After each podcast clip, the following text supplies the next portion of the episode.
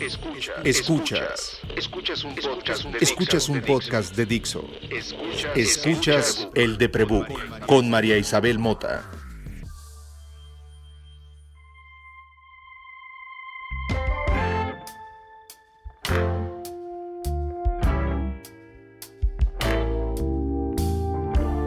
Hola, soy María y desconfío hasta de mi sombra, sobre todo si me dice para dónde ver. Hola, soy Efraín Mendicuti y también a veces desconfío de mi sombra, pero he aprendido a confiar un poco en ella. Creo que esa es una de las características más bonitas de tu ser, la confianza. Si estás escuchando esto y si sigues los lives del Deprebook, sabes que no pude hacer un live porque estaba yo platicando con Efra para grabar este podcast y llegué tarde o algo así. Y pasa que pues uno para hacer podcast tiene que oír podcasts y uno para poder analizar y pensar tiene que llenarse de preguntas. Yo comienzo mis mañanas, como saben, con una lámpara de 10.000 lúmenes que me despierta la última neurona y me deja pareada. Y mientras trato de hacer ejercicio, soy un poco torpe, pero trato. Y trato de tender la cama y de despertar. Escucho a Efraín Mendecuti en su podcast y tengo orden numérico para escucharlo. Y después oigo las noticias. Y después si tengo la suerte de tener alguna clase de relación con las personas que él entrevista en su podcast, les hablo y les digo, ¡Ay, te extraño un montón quiero hablar contigo quiero tomarme un café y, y la estúpida pandemia y vamos a hacer un Zoom. Y pues lo que yo hago, de lo que yo como, de lo que yo cobro, se rige por gente que empezó en la industria mucho antes, ¿no? Yo llegué a esta industria heredada de, a la industria de la publicidad y del marketing digital y del social media marketing, heredada del periodismo y del periodismo de negocios. Y llegué ya tarde a puestos juniors. Y cuando yo llegué tarde a puestos juniors en publicidad, había gente que tenía montones de tiempo ahí entre esa gente que tenía montones de tiempo ahí estaba Efraín Mendicu. Ayer platicando con Romeo Márquez, y por favor, querido escucha, ponga usted pausa y váyase a escuchar DLC y busque el episodio 13 y entérese de quién es Romeo Márquez. Platicábamos de cuándo considero que me hice su amiga. Uno se pregunta, ¿cuándo conociste a alguien? Y Romeo me dijo, ¿tú conoces a Efraín así en persona? Porque ahora uno se pregunta esas cosas, porque tenemos un año conociendo gente virtualmente, ¿no? Dije, mira, no sé, una de las características de la depresión y de la distimia, que es la clase de depresión que yo padezco, es el brain fog y la pérdida de memoria de muchas cosas. Yo no me acuerdo cuándo conocí a Efraín. Les voy a decir cuándo llegó a mi memoria y cuándo se quedó ahí. Era uno de los días más mierda de mi vida en Grey. Grey ha sido la agencia que más he querido, porque el, la mejor recursos humanos de mi vida trabajaba en Grey. Pero era bien cansado, era mi, mi puesto más, más demandante, el puesto con más responsabilidades que he tenido en una cancha en donde llegué muy junior en el negocio, con mucho expertise, en otra industria. Será complicado el manejo. Y te uní uno de esos días mierda en que quieres decirle al jefe del jefe del jefe, pero también que es el jefe de tu jefe, pero en otra vertical, pero a través de... ¿Así? Que todo se fuera a la mierda, ¿no? Y yo ya, ya quería ir. Y entonces Efraín iba entrando con Pedro, iba al despacho de Pedro Egea y de Iván Babi. Yo no quería ver a nadie, yo quería matarlos a todos. Yo me acuerdo de haber visto a Efraín antes, no me acuerdo cuándo, pero mi memoria siempre se liga a otros años, a otras empresas, a otras cuentas. Pero cuando te vi sonreíste y eras el único hombre en ese grupo de hombres que me sonrió y me saludaste y habían pasado por lo menos cuatro días en que todo en, en todo ese piso nadie me había querido saludar. Fue aire. En ese momento te metiste en mi imaginario y a partir de ese momento traté de no perder huella. Y digo traté porque la depresión provoca esta cosa horrible de la separación de la gente y de aíslas y te... No es que queramos ser autistas, pero es que no podemos con nuestra alma y andamos cargando un monstruo y no queremos sacarlo a pasear, de verdad. Habla feo. Claro contamina al otro. Y pasó que yo bajé 35 kilos y que pues no veo a nadie y no salgo. Y un buen día en Social FM, otro podcast al que querido escuchar, le suplico que vaya usted en este momento a escuchar porque no sé qué vamos a grabar mañana, pero seguro va a ser encantador. Un día Alan abre la puerta en donde siempre soy portero en ese Zoom y veo llegar a Efraín Mendicuti y se me va el aire igual que ese día. Porque una de las características del trastorno de ansiedad generalizada es no tener relación con el tiempo, o por lo menos en mi diagnóstico. Me cuesta mucho trabajo llevar una línea de tiempo. Yo me mido a través de las emociones. Como comprenderán, cuando uno se despierta con 25 voces adentro, necesita una muy fuerte para callarse. Para callarme a mí se necesita alguien que sepa escribir, que sepa qué quiere decir para qué, a quién se lo está diciendo, qué va a ganar y qué va a perder. Necesito escuchar a alguien que sepa lo que está diciendo. Me cliente esa gente. Y eso es lo que me da Efraín Mendicuti todos los días. Así que ustedes perdonarán que no haya habido lives.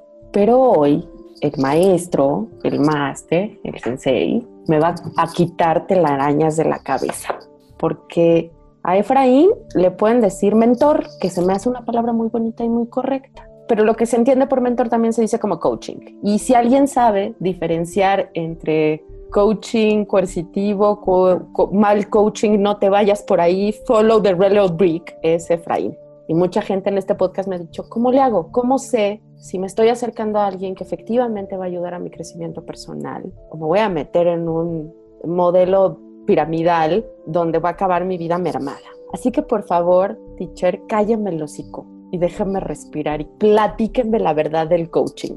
Te voy a platicar. Muchas gracias. Agradezco profundamente tus palabras. De verdad, no sabes cómo lo aprecio. Me acuerdo, yo sí tengo muy presente ese día que nos encontramos ahí en Grey, afuera de la oficina de, de, Pedro. Grey también es una de las agencias que más cariño le tengo yo, porque también estuve, formé parte de Grey unos años. Y yo sí me acuerdo cuando nos conocimos y fue en Fleshman Hiller. Y déjame platicarte una cosa, yo venía de una, eh, yo siempre he hecho marketing, comunicación, marketing digital, nunca comunicación y relaciones públicas. Y sin embargo, Fleshman fue para mí una agencia que fue una, un salvavidas. Yo venía de un momento muy difícil en mi vida de haber eh, dejado una, fíjate, estaba en Grey, de Grey dejo Gray para irme a Google a trabajar como la primer persona responsable de relaciones con agencias en México. No solamente en Google, sino era la primera persona que en la industria en México ejercía ese rol. Entonces me tocó inventar ese rol. Antes las relaciones con las agencias, las plataformas y los medios de aquel entonces, te estoy hablando de 2007, manejaban las relaciones con las agencias a través del propio equipo de ventas, no de una persona estratégica en desarrollo de negocios. Y entonces me tocó ir a eso. Y yo disfruté, como no tienes idea, esa etapa de mi vida y aprendí lo que no aprendí en muchos años y me encantó. Y dejé, decidí dejar eh, Google para abrir una empresa que se llamaba Neurona Digital con una persona y lanzar una primera estación de radio en línea en aquel entonces, te estoy hablando ya del 2010, 2011, 2010, 2011, una cosa así. Perdón, Efra, te tengo que interrumpir, jamás lo haría de otra manera. Dime, no dime esto de no tener recuerdos claros ayuda mucho cuando tienes emociones sensoriales, recuerdos sensoriales. Para mí, Fleischmann Hillard tiene un color y tiene una sensación. Y para mí, Neurona Digital está ligado a Evernote. Yo llevaba Evernote cuando Neurona Digital y cuando empezó toda esa cambio en Neurona Digital. Olí chocolate. Wow.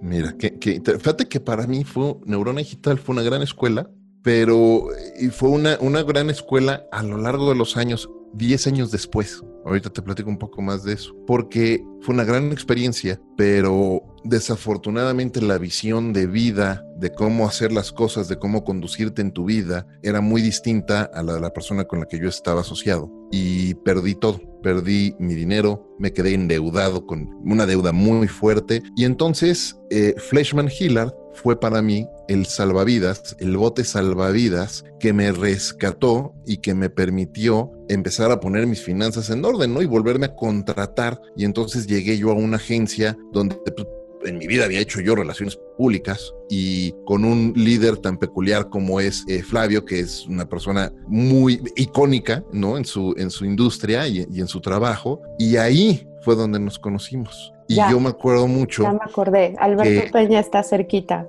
Por ahí estaba Beto. De hecho, yo entré en el lugar de Beto, justo. Beto se fue y entré por ahí. Y yo me acuerdo que una de las personas, de las primeras personas que me sonrieron a mí ahí, mm. fuiste tú. Mm, mira qué bonito. Gracias por, por hacerme ese feeling de blanks. De verdad, muchas gracias. Flash es, es para mí el momento del quiebre. Yo me acordé en qué consistió el trauma, que vamos a decir el trauma primigenio, el que fragmenta, el que produce síndromes, el que produce trastornos, en Fleischmann Hiller. Beto se había ido y estábamos en esa transición, llevábamos italianis, cómo me gustaba llevar italianis. Y Philip se ilumina y tuve una crisis en donde al momento de acordarme en qué consistió el trauma en las puertas de Fleischmann Hiller, en las puertas de Esterán, me desangré, o sea, tuve una hemorragia nasal de así la camisa caminando, ¿sabes? Y, perfectamente inconsciente sin saber quién era el policía, que ese edificio, tú te acuerdas, es, todos nos conocíamos. Me llevó hasta la oficina de, Jonás y tuve, tuve junta video por call con cliente en estado alterado. Oh, me acuerdo perfecto de que iba esa junta y no me acuerdo de mucho más porque Fleischmann Gillard es ese evento para mí. Mira, no, no sabía yo esa historia. No conocía yo esa historia. Y, y, es uno de los momentos bien bonitos, porque Fleischmann Hillard, yo venía de ser RP, esa era mi historia, ¿no? Ser RP y hacer comunicaciones, y digital se me atravesó en la vida. Entonces, Fleischmann Hillard fue mi momento de coyuntura, y qué bonito saber que fui yo la primera en sonreírte en esa oficina, y qué bonito saber que es ese momento de son, que, que, que el puente de mis memorias está abierto y cerrado por una sonrisa, porque es justo la que me hizo volver a encontrarte en Social FM, ahora que no se puede encontrar con nadie. Mira.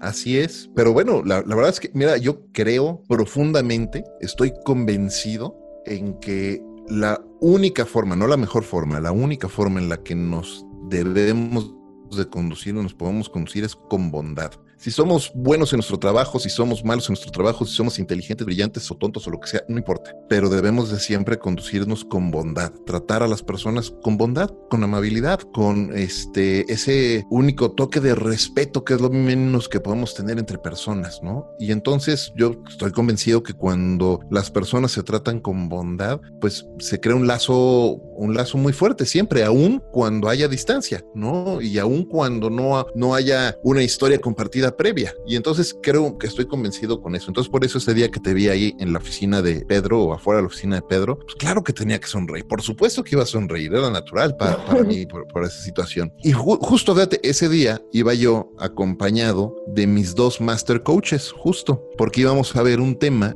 Yo había estado viendo, revisando con Lupita, una persona de quien yo quiero muchísimo, estimo mucho, Lupita Hernández, la directora, aquel entonces la directora de, recursos humanos de Grey. Mejor que le ha pasado a las agencias de publicidad en la vida es Lupita Hernández. Es maravillosa. Y entonces habíamos estado platicando de un programa de coaching porque estaban justo en esa transición, se había ido Claudia, había entrado Pedro, eh, estaban con esa transición entre visiones y filosofías y todo, y fuimos a hacer una, empezás, de hecho yo empecé a hacer un assessment eh, como coach en aquel momento para, para ellos, y después fue cuando empecé a trabajar con Fleshman, precisa, no es cierto, con Proximity, con BBDO, perdón, con Proximity BBDO. Y este, y entonces yo ya no podía ejercer ese programa de coaching que le estábamos proponiendo y llevé a mis dos master coaches para que ellas este, retomaran, ese, no son dos mujeres maravillosas que yo confío muchísimo en ellas y eso me lleva a responderte qué es un coach y qué no es un coach. Y déjame responderte primero con qué no es un coach, ¿ok? Porque eso nos va a ayudar directo a definir qué sí es. Por favor. un coach no es un psicoanalista.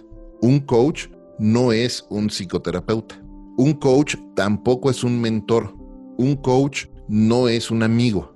Un coach podría ser un cómplice. Un coach no es quien te dice qué hacer.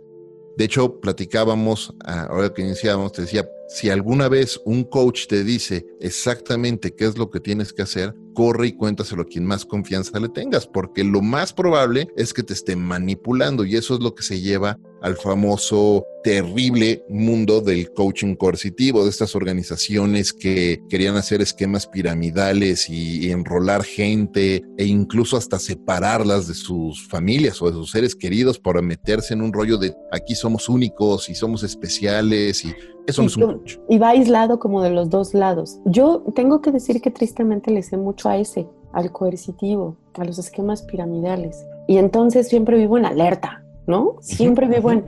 Y creo que eso me ha ayudado también mucho a ser planner, a ser buen planner. Siempre he pensado que hay un gran silver lining en estar consciente de los diagnósticos como estoy yo y que mis diagnósticos sean como, pues ya, ya trastornos, ¿no? O sea, que ya afectan mi vida cotidiana. Me obliga siempre a pensar en el para qué y por qué y qué estoy haciendo. Me hace mejor planner. Eso está buenísimo. Esas dos preguntas, ¿por qué y para qué? Son dos preguntas constantes a las que te va a enfrentar un verdadero coach. Un verdadero coach lo que hace es acompañarte en tu propio proceso, no decirte cuál es tu proceso ni hacia dónde quiere ir, quieres ir. Un coach lo que hace es poder sentarse contigo y entender y ayudarte a entender y a descubrir exactamente dónde estás parado, quién eres y a dónde quieres ir. Ojo, no va a profundizar en, no, bueno, lo que pasa es que, mira, tú eres así porque hace 10 años tuve, eso no es el rol del coach. Es más, un coach no estamos calificados para hacer ese trabajo. Ese, ese trabajo requiere de muchos estudios que un coach no tiene. Para ser un buen coach, sí tienes que estudiar muchísimo. De hecho, te platico que yo, yo por ejemplo, estudié prácticamente casi dos años para lograr la certificación como coach, el equivalente a un máster, porque cuando yo hice esta, esta primera certificación como coach fue en 2009 o 2010, por ahí tengo mi, mi certificado, 2010. No había, yo quería estudiar un máster en algo de desarrollo humano porque ah, yo descubrí la vena o el gusto por desarrollar talento hace muchos años tengo de 26 años, casi 26 años de carrera, tengo 15 o 16 años partiendo mi trabajo no solamente en mi carrera profesional, sino en el desarrollo de talento, en dar clases, en dar conferencias y en estar metido en ese mundo. Y entonces, como descubrí esa, ese gusto y esa pasión por desarrollar talento, eh, es que decidí buscar un máster y no había en aquel entonces uno que a mí me convenciera, que a mí me, me, gustara. No quería hacer un MBA, de hecho, soy enemigo de los MBAs, no me gustan los MBAs en particular. ¿Por qué? Cuéntame por qué, ilumíneme. Yo creo que los MBAs no es que sean malos, no son malos, pero están mal usados. Los MBAs, o sea, el Master on Business Administration, tal cual,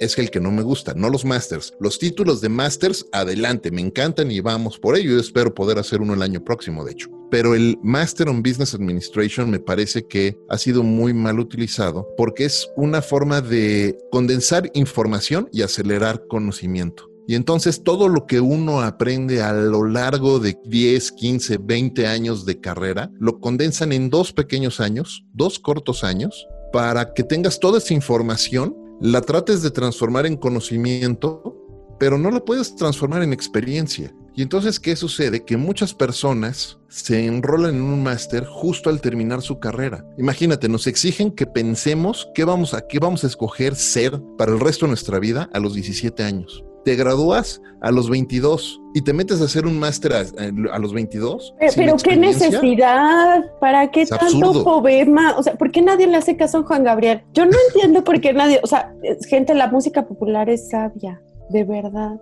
Háganle caso a la música popular. Mira, esto que te decía de, de, la ventaja que tengo de tener diagnósticos y estar enferma y todas estas cosas, también tiene que ver mucho con la ventaja que tengo de no tener una formación académica formal y tradicional.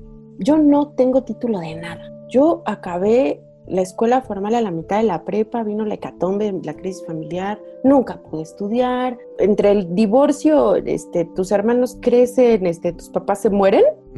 Atiné a mi papá que siempre me decía que hacía todo. Este, papá, quiero estudiar artes plásticas. Y ahí yo me metí a la escuela de artes plásticas que pudiera, ¿no? Y que encontráramos. Y como yo no había estudiado nada, pues siempre eran escuelas privadas fifís, porque pues había lana, ¿no? Yo en esas escuelas privadas de SOGEM la Escuela de Escritores de la Sociedad General de Escritores de México, que en mi opinión es lo que pasa con los MBAs y con todas estas escuelas como simulador de vuelo, en, en, el caso de marketing digital, donde recibes una instrucción en taller y en ejercicio muy, muy fuerte, a la especie de un bootcamp, como hacíamos Ángel y, yo y Alan en, en, el bootcamp que teníamos, que tienes toda la razón, te enseñan en putiza, ahí vas, ¿no? Uno tras otro. Y sales con estas ganas de comerte al mundo, cuando tal vez todavía no. Claro, lo que sucede es que el tener toda la información y todo el conocimiento no te da, a ver, en las fases, en una fase de aprendizaje real, uno primero obtiene información, esa información la transforma en conocimiento y ese conocimiento lo pone en práctica para poderlo integrar.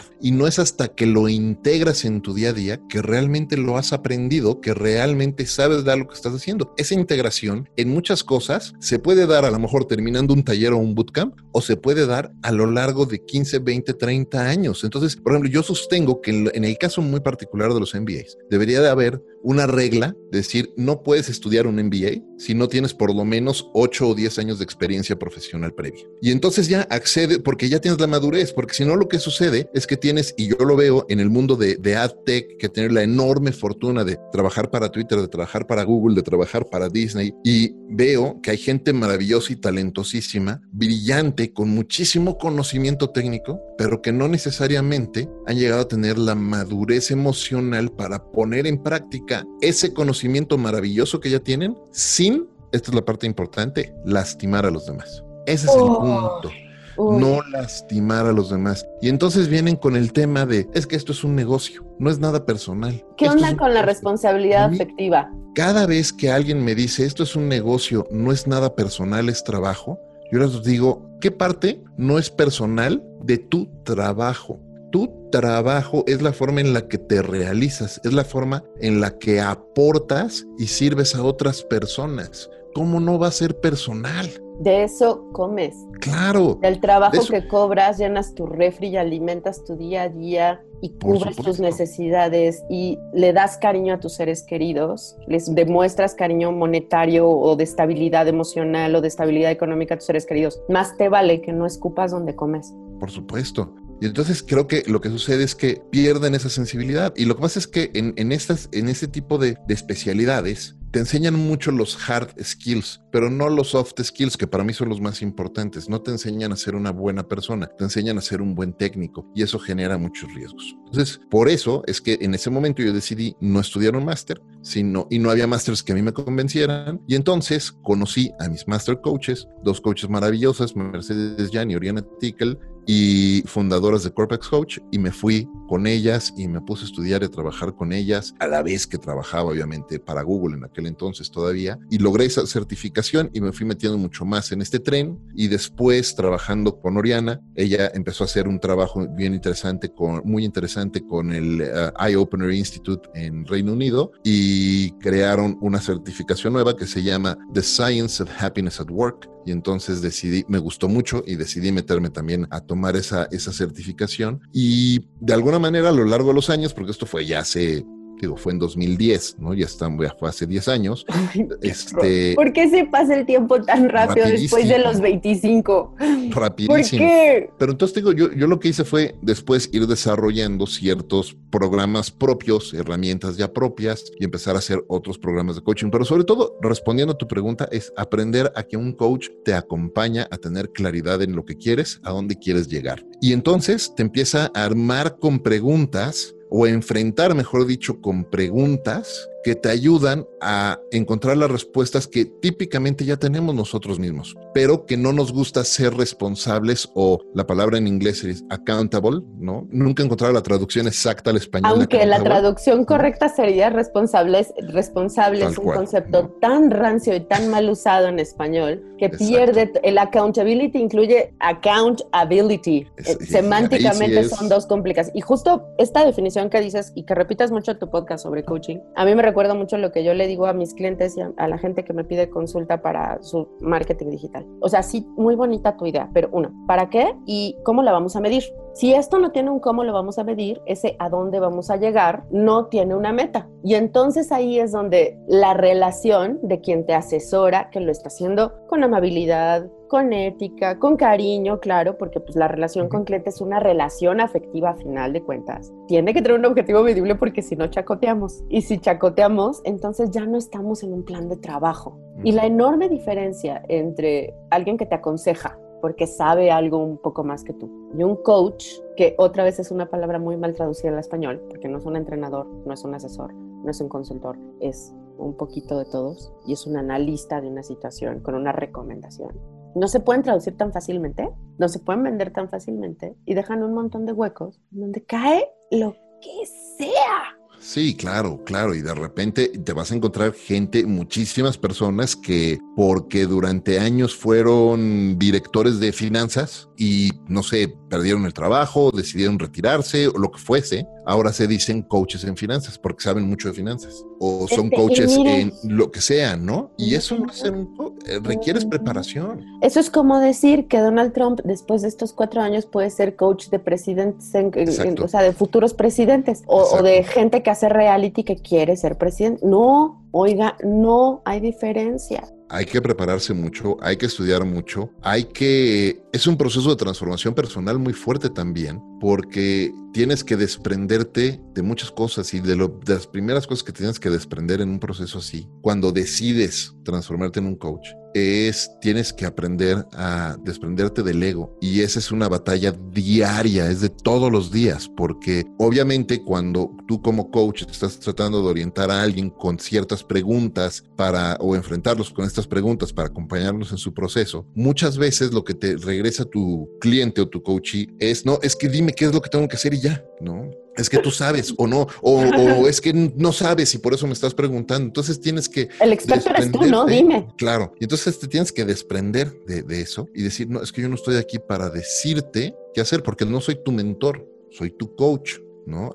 un mentor, fíjate qué interesante, un mentor, hoy conseguir un mentor es más fácil que nunca antes porque antes tenías que encontrar y tener una relación cercana y conocer a esa persona cara a cara para pedirle que fuera tu mentor. Hoy, gracias a la democratización de acceso a toda la información que tenemos con Internet, puedes encontrar un mentor en cualquier autor, cualquier pensador, cualquier podcaster, cualquier persona que está generando contenidos que te son útiles y empezar a seguirlos. Y entonces sí, vas a tomar nota de qué hicieron ellos y tratar de poner en práctica eso. Eso es un mentor, te dice qué hizo esa persona y qué haría en tu lugar. El nivel de audiencia define la plataforma, ¿no? Entonces, hasta dónde llega tu voz, pues tendrá que ver si pasas de columnista a ensayista y de ensayista a, filósofo. Ahora, con eso no, quiero decir que un coach no pueda generar sus contenidos y poner su, forma de pensar allá afuera. Claro que sí, ¿no? Yo, yo, yo mismo yo lo hago y, lo, y ahora ya no he estado escribiendo tanto como escribía antes eh, en el blog y lo cambié por el podcast, pero sí, definitivamente puedes compartir tus pensamientos, tus ideas, ponerlos allá afuera, solamente que los pones en ese contexto de esto es lo que pienso yo, no es lo que te estoy diciendo que hagas. Estos,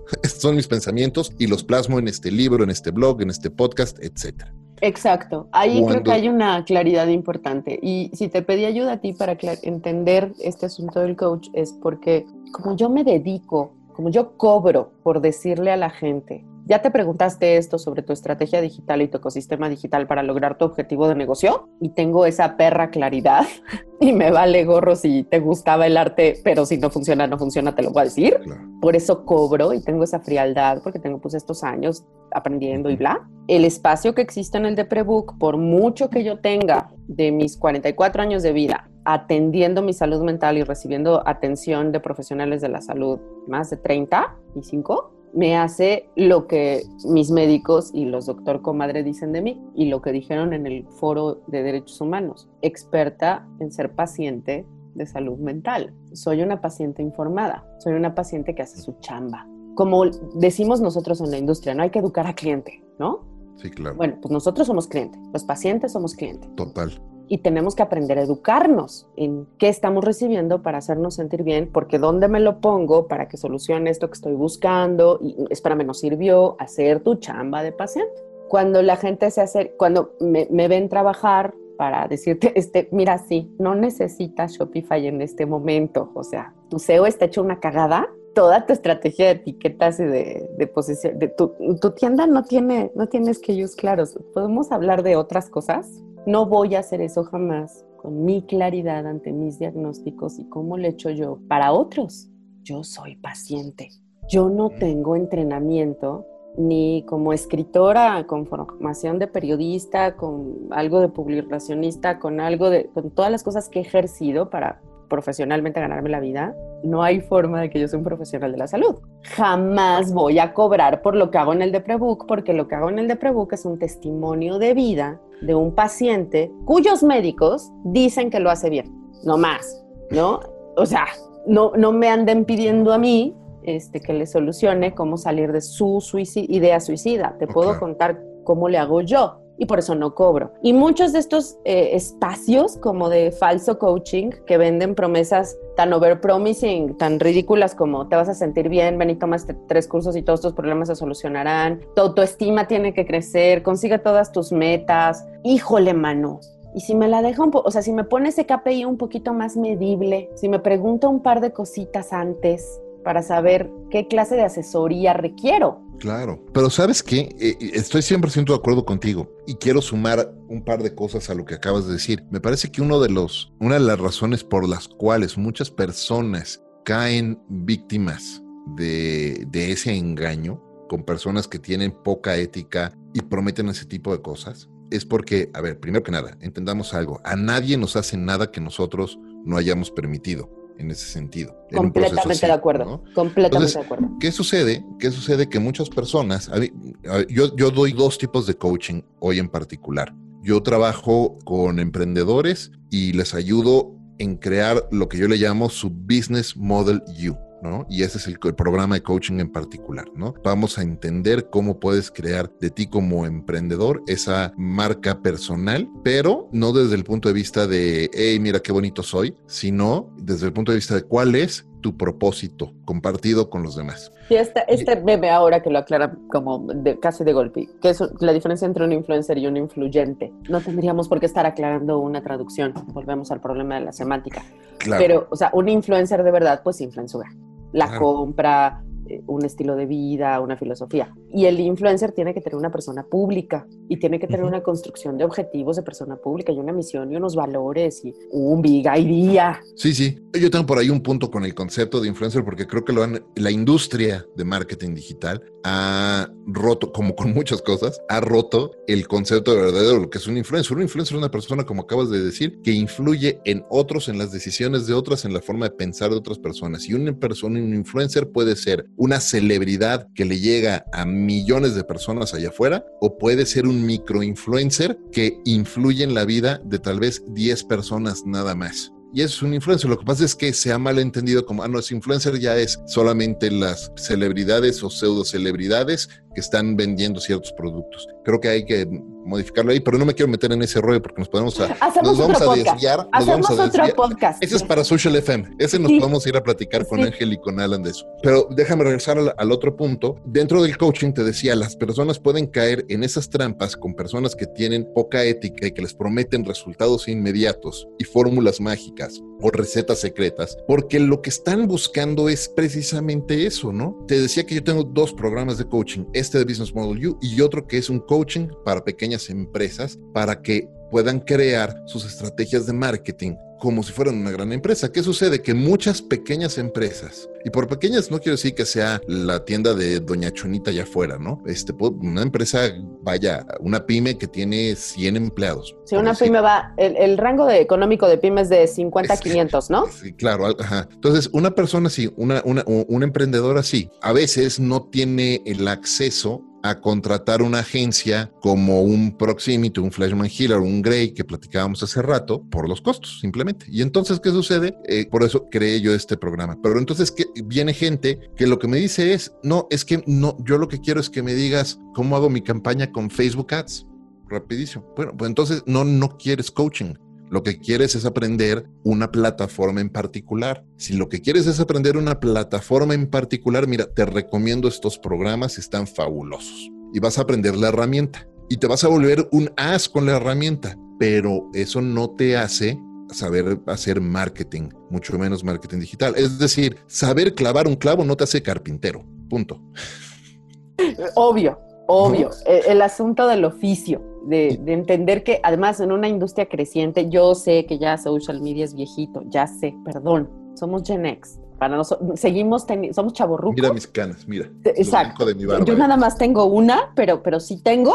Y somos Gen X y seguimos creyendo que Internet pasó en nuestra adolescencia y seguimos creyendo que estamos en nuestra adolescencia. Pero la industria sigue en expansión y muchos de nosotros trabajamos en publicidad o en marketing o en comunicaciones antes de que existiera social media y antes de que existiera posibilidad de comercializar en .coms. Entonces, esa habilidad de vender un mensaje, porque no vendemos directo el producto nosotros, nosotros siempre vendemos un mensaje que llama a la venta del producto, a la conversión, pues nos pasaba antes en la tele, en el radio, en anuncios en periódicos, en campañas que teníamos que planear de tele, radio espectaculares, la sección amarilla, los flyers, el pendón, el, los cerillos, claro. que es como hoy pensar en tu parrilla de podcast, YouTube, blogger, timelines fijos, timelines efímeros, crossovers en platforms con crossovers influencer. Es el mismo funnel de producción. Pero entender esa claridad de producción de formatos y de audiencias y de microaudiencias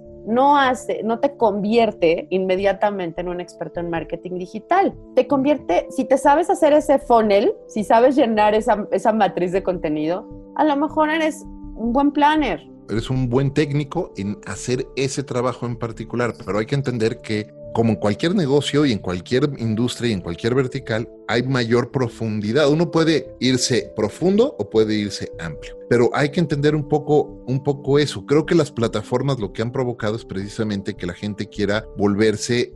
Uno puede ser generalista o puede ser especialista, pero no puede ser especialista en todo. Y las plataformas lo que están haciendo es pedirle a la gente que sea especialista en todo. O mejor dicho, las personas se quieren convertir en especialistas en todas las plataformas. Y eso eh, no necesariamente cumple la, función que quiere hacer en marketing digital en particular, por ejemplo. Te, usaba este ejemplo, te decía, porque en un programa de coaching, lo que muchas veces en el coaching que hago yo, me piden eso, oye, quiero este, este programa en particular. Y es muy chistoso porque igual he tenido la fortuna de trabajar para muchísimas marcas icónicas y marcas que realmente saben hacer marketing y que han estudiado y profundizado y entendido y estudiado sus audiencias a profundidad y realmente han hecho cosas extraordinarias con eso.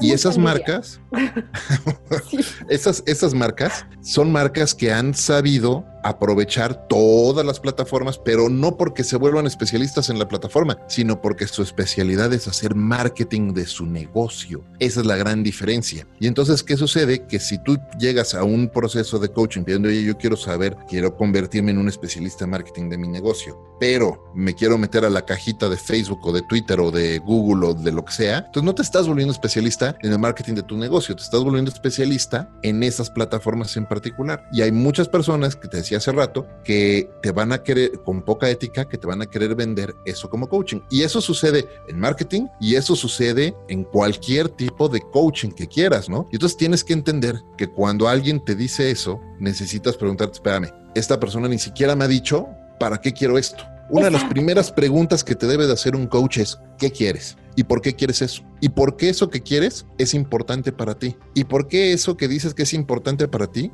es realmente importante para ti? Y hay una técnica padrísima dentro del coaching que son the seven levels of why.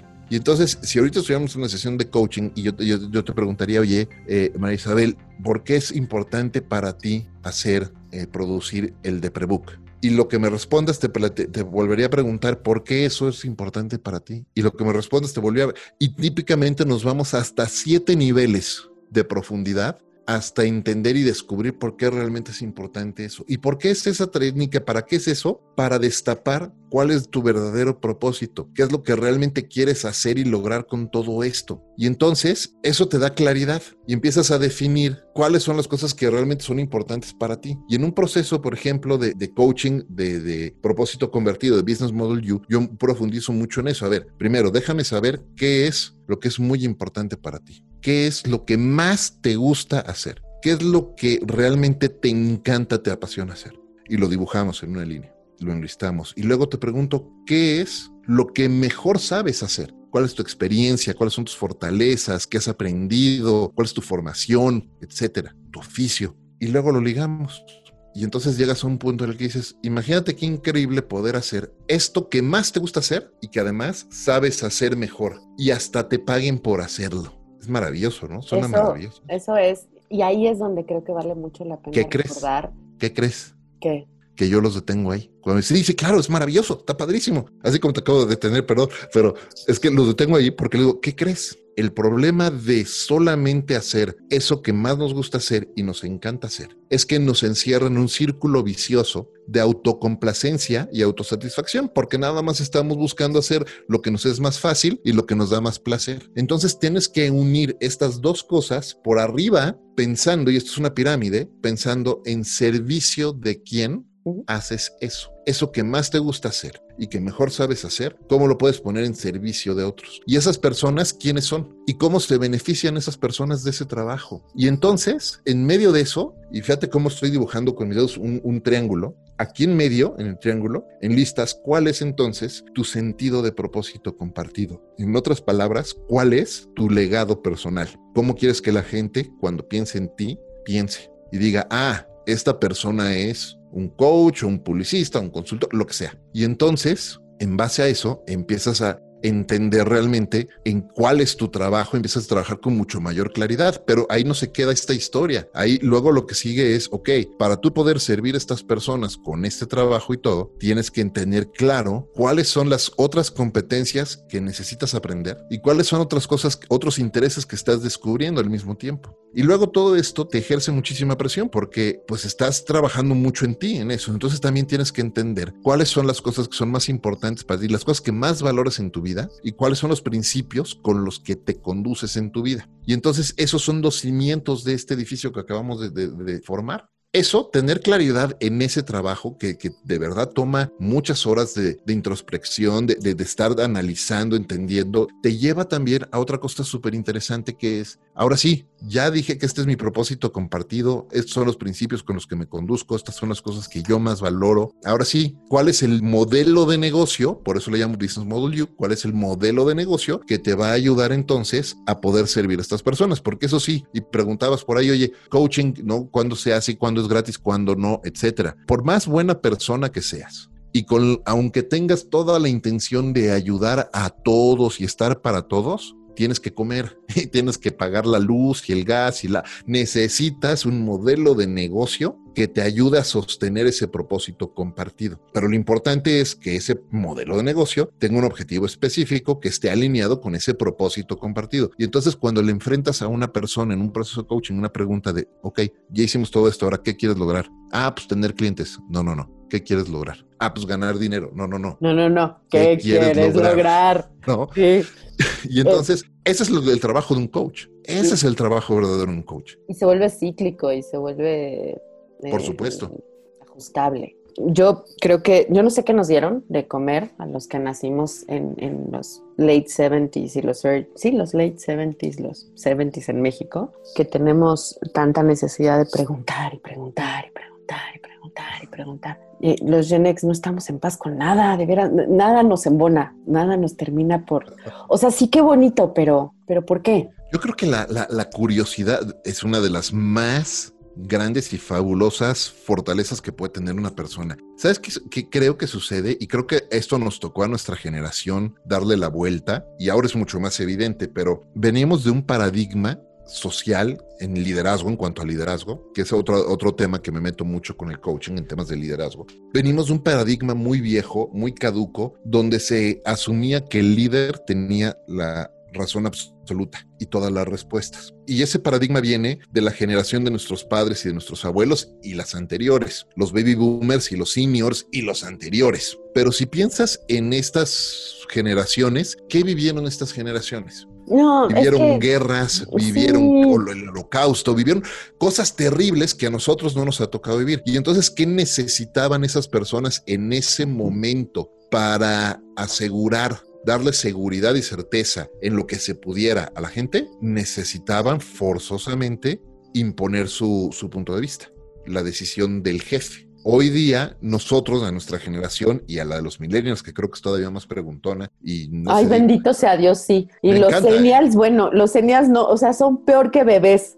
O sea, sí, pero, pero por Claro, pero, pero fíjate qué interesante, porque es un tema de esa certeza que a lo mejor nuestros padres y nuestros abuelos y nuestros bisabuelos no tuvieron y que estaban buscando. Nosotros hemos sido tremendamente afortunados porque sí la hemos tenido de alguna manera. Mira, yo tendré que estar en desacuerdo, pero creo que la certeza que hemos tenido, la constancia que hemos tenido, los privilegios que hemos gozado, porque cada generación siempre le va mejor. Bien dicho. Siempre le va mejor que la anterior. O sea, claramente yo estoy en mejor posición socioeconómica y cultural que mis padres. Claramente me fue mejor socioculturalmente que a mis hermanos. Y veo con mucho orgullo que a la siguiente generación, a mis sobrinos y a la gente que corresponde a su edad, les está yendo mejor en términos socioeconómicos y culturales. Eso no quita que no cueste un montón. Ah, no, no, no, por supuesto que no. Pero lo que acabas de decir es clave y esa es justo la certeza a la que yo me refiero. Imagínate hoy una persona, hombre o mujer, no importa, de nivel socioeconómico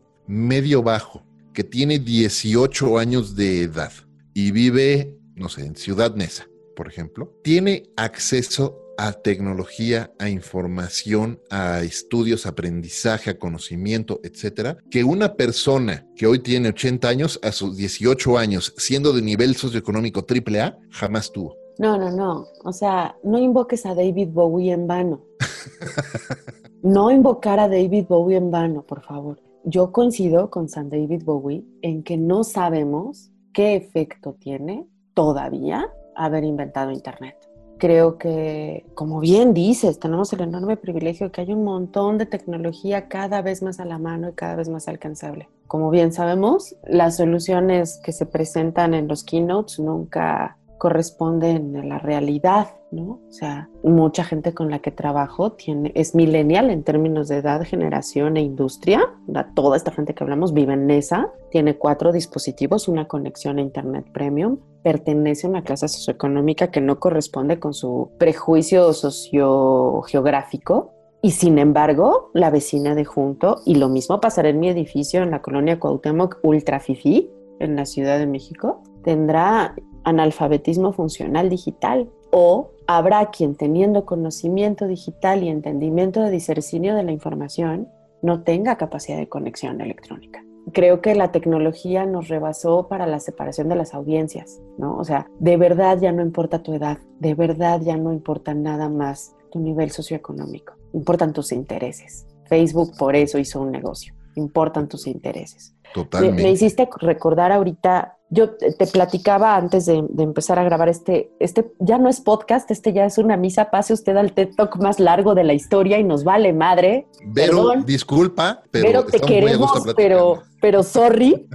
Me acordé quiénes han sido mis maestros. Yo no fui a la universidad, yo, yo fui a SOGEM dos años que se convirtieron en tres y medio porque era asistente de, de muchos maestros y era asistente de quien fuera el director y, pues fui la asistente de mis padres, que eran académicos en, el, en la Septien y en el claustro de Sor Juana, y pues sorry, ¿no? O sea, perdón por haberme criado entre gente inteligente y por no haber pagado la universidad, sorry, eso es lo que me tocó. Creo que esa enorme capacidad de no tener aula y de no, no tener que pasar por la aprobación socioeconómica de estudiar, me enseñó que de verdad uno aprende de quien tiene enfrente. Me hiciste recordar ahorita Evaristo. Evaristo era uno de los alumnos de mi madre en el propedéutico del claustro de Sor Juana al principio de los noventas, ¿ok? Finales de los 80, habrá tenido 20, 30 años. Estamos hablando de la ciudad reconstruida después del 85. Estamos hablando de, de, otra clase de represión, de, del sistema velado, de la comunicación partida en dos compañías. Hoy es menos claro qué compañía está con quién. Eh, de por supuesto, de Internet no hablemos, ¿no? O sea, Internet era un asunto de, privilegios enormes. Tener un modem en casa era un asunto importante, no como ahora. Evaristo tomaba clases de filosofía con mi mamá gracias a una beca que proporcionaba la UNAM y era también el barrendero de esta calle donde yo vivo en el departamento de mi padre. Y entonces pasaba por acá en las mañanas y mi papá que a las 4 de la mañana se paraba a caminar con el perro, saludaba a Evaristo y yo saludaba a Evaristo y Evaristo me platicaba sobre sus clases de filosofía con mi mamá, mi padre y mi madre divorciados. Yo me iba con esa conversación a después de la comida al claustro de Sor Juana y me la pasaba hablando de finanzas, de política y filosofía con Evaristo, el que barría la calle. ¿Quién fue mi maestro? Los tres. Claro. ¿A quién le aprendí más? ¿A Oscar de la Borbolla en todas las clases que me ha dado sobre filosofía, sobre narrativa, sobre escritura o a Evaristo? ¿A quién le aprendí semántica? A las 40 horas que me pasé subiendo y bajando escaleras ayudándole a Rigo Cohen mientras subía o en las clases que tomé con él. Creo que tratando de regresar al tema que tratábamos de explicar de coaching, cuando me refería a cobrar o no cobrar, habrá que poner atención si quien te ofrece un servicio de coaching no tiene delimitadas ya sus tarifas, sus servicios y qué te está dando a cambio de lo que cobra. Creo que el coaching coercitivo empieza ahí, en quién te inspira, ¿no? ¿Quién te mueve la entraña y te hace sentir que vas a tener esperanza sobre cualquier problema que tengas, ¿no? E, el negocio que quieres crecer, a dónde va mi carrera, qué estoy haciendo con mi vida, no tengo buena relación laboral con mis empleados, entonces voy a contratar un equipo de coach, ¿sabes? Cualquier mejora que tenga que ver con comunicación o con eficiencia entre el negocio. Si no tiene clarito cuál es su temario, cuál es su programa que te está ofreciendo, cuánto te va a cobrar y dónde acaba, red alert, huye de ahí, cuéntanos lo que más confianza tengas, porque si es gratis la primera vez es como las drogas, neta. Eso es como las drogas. Si la primera va gratis, piénsalo dos veces. Bueno, acabas de tocar un punto importantísimo. Todo buen coach va a tener contigo siempre una primera llamada exploratoria que no se cobra. Pero en esa llamada exploratoria que no se cobra, ojo, no te está dando coaching, te está conociendo y te está nada más y está haciendo está tomando brief. Y esto es bien importante. Un coach jamás te va a vender. Un buen coach no te va a pichar. Un buen coach te va incluso, y esta es para mí una de las señales claves de, ok, estoy en las manos correctas, es un coach te va a elegir como cliente. Un coach no te va a pichar. ¿Ya es hora de servir mezcal? Ya es hora de servir mezcal. ¡Qué bonito estuvo eso! Un coach te va a elegir. Un coach te va a decir, a ver, sí puedo yo trabajar contigo y sí puedo yo acompañarte y ayudarte o sabes que no. Y la verdad es que pues, a lo mejor, no sé, lo que cueste el programa de coaching, pues mejor ni nos metemos porque vamos a perder tu tiempo y el mío. Y sabes que mi tiempo como, como coach y, y, muchos coaches están, que conozco, están en una situación similar a la mía, donde yo soy empleado, trabajo para una corporación y además, en horas fuera de mis horas de trabajo, facilito estas sesiones de coaching.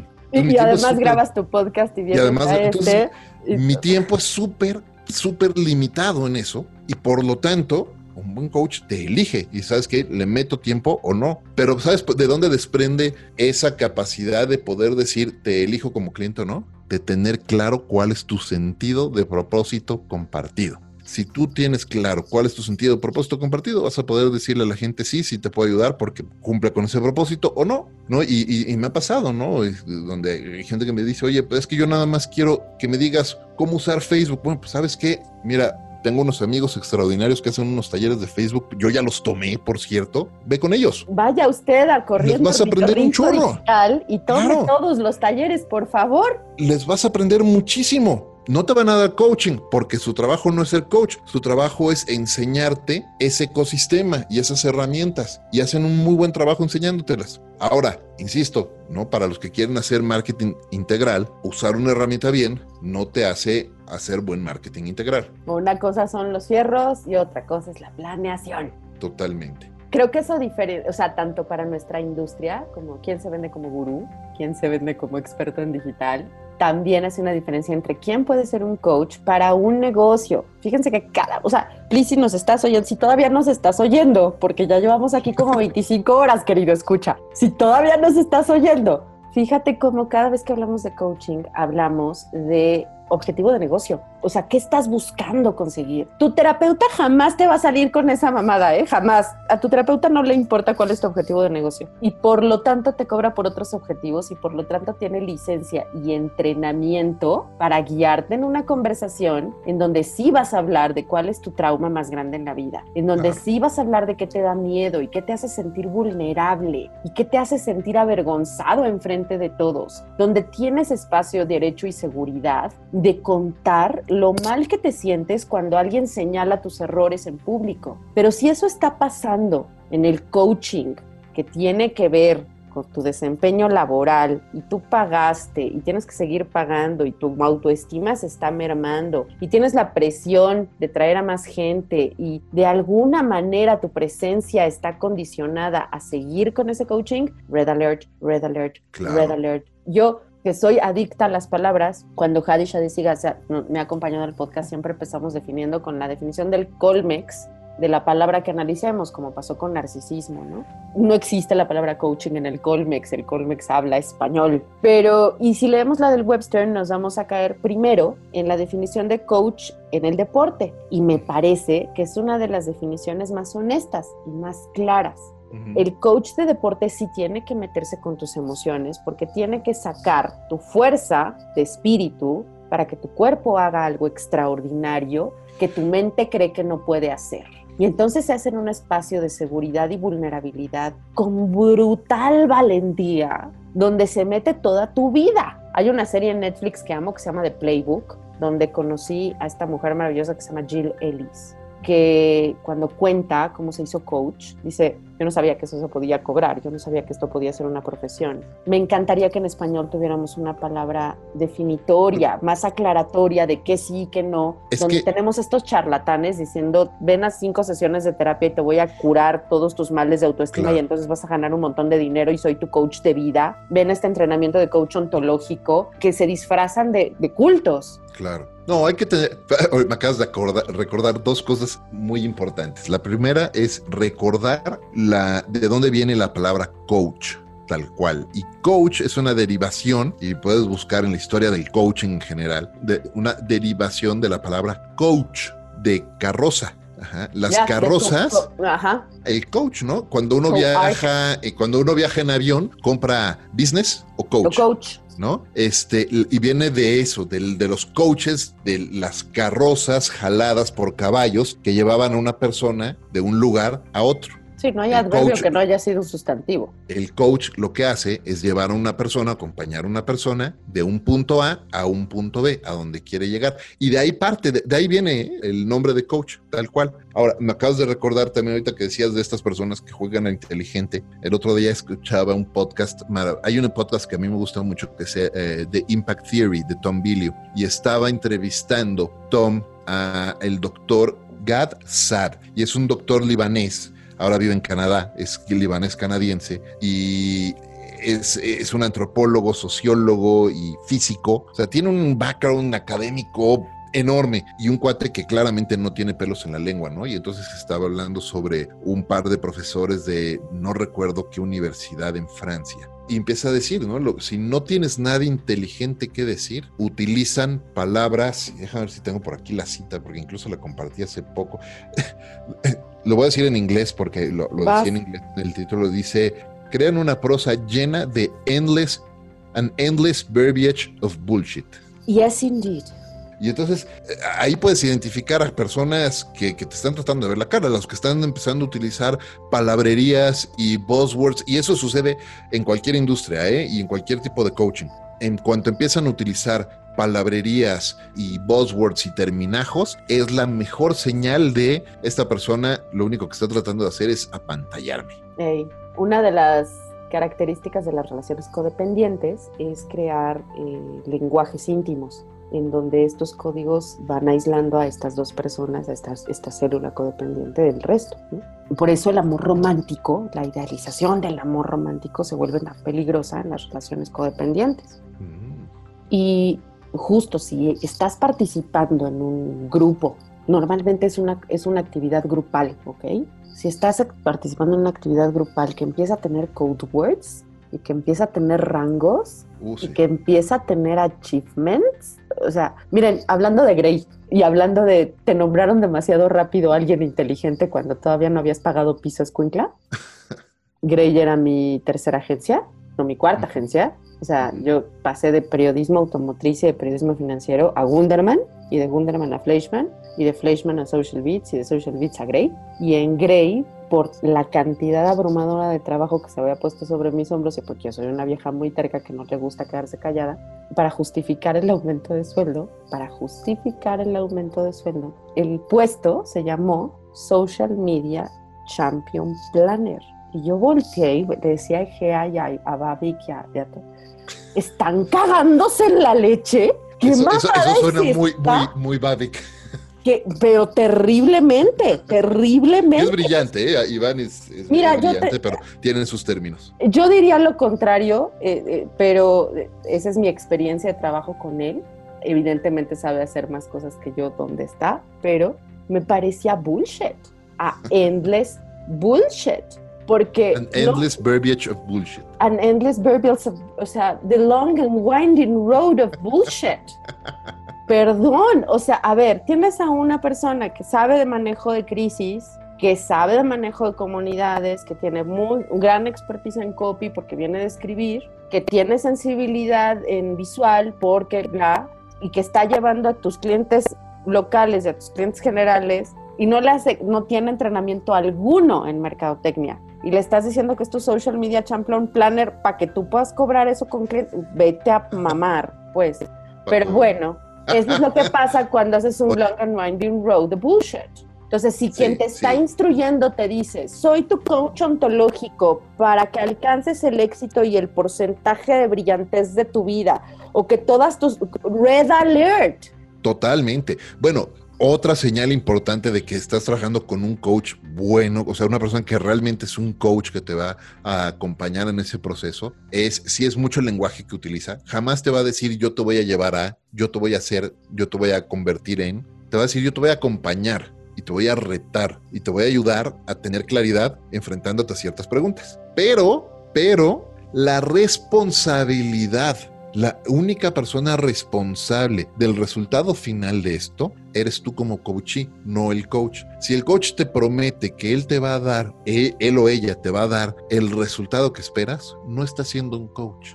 Es un long and winding bullshitter, es un bullshitter profesional y te quiere sacar varo, amiga. Claro. Date cuenta. Exacto. Este asunto del bullshitting, eh, tengo el enorme privilegio de que la persona que yo oigo en las mañanas me oiga. No saben cómo se siente bonito que a veces Efra me diga, oye, ese episodio estuvo re... Es que ha habido unos buenísimos, oye. Así de saca el chal y te pones a tejer. O sea, lavas los platos mientras me oyes. ¡Ay, qué honor! me encanta. Yo, fíjate que yo, soy muy creyente de los hábitos eh, y de las rutinas fiel, fiel creyente de los hábitos y las rutinas. Y desde hace muchos años yo he desarrollado la mía. Y la mía incluye que todos los días en las mañanas estudio, siempre. Y todos los días en las mañanas hago ejercicio. Y fui cambiando incluso mi contexto. Entonces aquí estoy, lo que estás viendo en pantalla, pues es mi pequeño estudio, no aquí en mi casa. Y del lado, aquí justo al lado izquierdo, yo tengo mi caminadora. Y entonces todas las mañanas todas las mañanas corro entre 3 y 4 kilómetros, dependiendo del tiempo que tenga. Entonces me toma 30, 35 minutos correr ese, ese tiempo y ahí de ley se escucho siempre este, un podcast, ¿no? Y después hago otra rutina eh, de, de, ejercicio muy específico, de este tipo HIT, y también me aviento como otros 20, 25 minutos de eso, y entonces me alcanza el tiempo para escucharme uno o dos episodios todos los días. Muchas gracias por oírme. Muchas gracias por oírme. Sí se siente bien bonito. Y creo que lo que hace rato preguntabas en ejemplo, ¿no? ¿Qué quiero conseguir yo con el Reprebook? Lo único que quiero conseguir es que la gente vaya a terapia, que considere ir a terapia tan necesario como ir al dentista, ¿no? Así, así de casual. Ya pasaron seis meses, vamos al dentista, ¿no? Ya pasaron tres meses, vamos a terapia, ¿no? O sea, me parece que sería un bonito hábito. Ese es mi goal, ese es mi qué quiero lograr después de las siete preguntas. Que ese es un ejercicio que para creación literaria significa escribe las siete versiones de tu personaje, escribe las siete historias. Es un número bonito, siete, para la creación de resoluciones. Es un, número interesante. Yo te preguntaría por qué es importante para ti que todos vayan a terapia. Porque me salvó la vida porque, y yo no sé si la vida vale la pena, yo tengo distimia, lo digo con toda honestidad, o sea, usted disculpará, querido, escuche, usted disculpará, Efraín, mi distimia tiene mucha elocuencia, ha oído, ha leído mucho, ha, escrito mucho, le da por escribir cosas horribles y de verdad no entiendo todavía el propósito de la vida, todavía me cuesta darle el golpe, aparentemente eso puede ser hasta químico, genético y uno pudo haber nacido así, no se sabe, lo que sí sé es que ir a terapia me ayudó a aprender a preguntarme cosas. Y la curiosidad, como bien decía Len Gunderman, ¿no? Y como bien decía Lewis Carroll, y, como bien dice cualquier maestro, mata al gato y por eso tiene nueve vidas, ¿no? Oye, ahí, ahorita con lo que acabas de decir, ese sería el momento perfecto como coach para decirte, ok, yo no soy la persona calificada para tener esta conversación. Exacto. Y entonces, ¿a dónde te vas? O sea, ¿cuál es el siguiente paso? ¿No? y creo que es muy importante cruzar los temas las personas que nos dedicamos a las comunicaciones nos rentamos para pensar. Esa es la verdad. Nos rentamos para pensar. ¿eh? esa es nuestra chamba. Y como vivimos en el territorio de las ideas, nos cuesta mucho trabajo pensar que nuestras ideas, aunque nos dan de comer, nos pueden enfermar.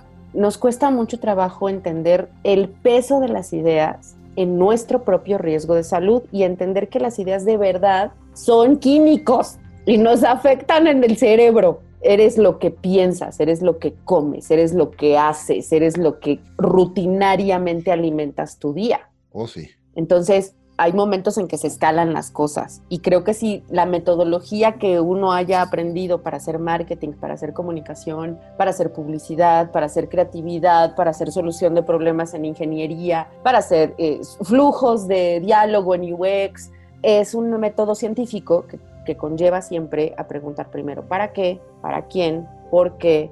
¿Cómo lo mido? Siempre. Si uno con depresión vive ahí, puede analizarlo. Uno de los episodios que más disfruto del Deprebook es hablar con Ángel Buendía. Ángel Buendía es ingeniero, que son mis personas favoritas en la vida, porque los ingenieros piensan en pasos. Y Máster se dedicó muchos años a hacer servicio al cliente. Entonces tiene una combinación muy bonita entre saber responder a soluciones y recordar pasos. Y los muchos años que tengo de conocerlo, él enseña estos fierros que te piden a ti que soluciones. ¿Cómo le hago para pautar en Facebook? Nuestras grandes preguntas en las clases eran, no estás entendiendo que aprender a usar Business Manager no va a solucionar tu problema de entender cómo conseguir tu negocio. Totalmente. Y por eso Master se pone, por eso en el bootcamp metíamos las clases de cómo hacer un brief con Mariana de Pina, Claro. cómo hacer una diferenciación de audiencia con Sandra Segovia y See Think Do Care con Ángel, ¿no? Las herramientas que a mí me ha dado el marketing y la comunicación y el manejo de crisis y el, el oficio de ser social mediera me han ayudado en complemento con la terapia a entender mejor cómo navegar estas afectaciones que quebraron mi espíritu de niña y aprender a reconstruirme sobre ese trauma y ser quien soy. Y eso te ayudó aprendiendo precisamente a hacerte estas preguntas y profundizar en estas preguntas de por qué, para qué, etc. Claro, claro. Y, y, y los, y las, los WH questions son la base de cualquier trabajo periodístico. Claro. Los WH questions son el método científico del periodismo. Entonces, cuando me, me, mudaron a creatividad y me dijeron cuenta siete veces este oso, pues yo decía, a ver, pero pues es que esas son las siete, siete situaciones dramáticas. Eso es la tabla aristotélica. Esos son los. Pero además son las preguntas ontológicas, las verdaderas preguntas ontológicas, ¿no? Eso es hablar filosofía y eso es lo que enseñaba mi madre, ¿no? Entonces, hay una conexión completita. Es muy difícil no cruzar esa línea tan personal cuando ya tocas temas tan personales con un cliente y le haces todas estas preguntas. Y también es muy difícil entre nosotros, entre industria, entender que porque tenemos esta capacidad de discusión como tan analítica y tan de funnel y tan de micro y luego tan de macro, recordar que necesitamos quien nos ayude a navegar en nuestras ideas. Y no va a ser un coaching de vida, ¿eh? va a ser un terapeuta, va a ser alguien entrenado en psicología probablemente en neuropsiquiatría, depende de tan qué tan traumado estés como yo, como Efra, como, o sea, hasta dónde te ha afectado el trauma. Y tienes que ver a tu médico internista y tienes además que agarrar hábitos que tal vez un coach de vida sí te dé y tienes que crear tu rutina, porque la salud es un camino, no es una meta. Absolutamente, sí, es cierto. ¿Sabes qué es lo, lo bonito de las rutinas? Te permiten crear un contexto para poder trabajar en eso justo, y ahorita te, te, escuchaba y pensaba, ahorita que hablabas de cómo manejar todas esas ideas y todos los pensamientos que tenemos adentro y que viven en nosotros. Las palabras son poderosísimas, ¿sabes? Son poderosísimas. Y las palabras que nos decimos a nosotros mismos son todavía más poderosas.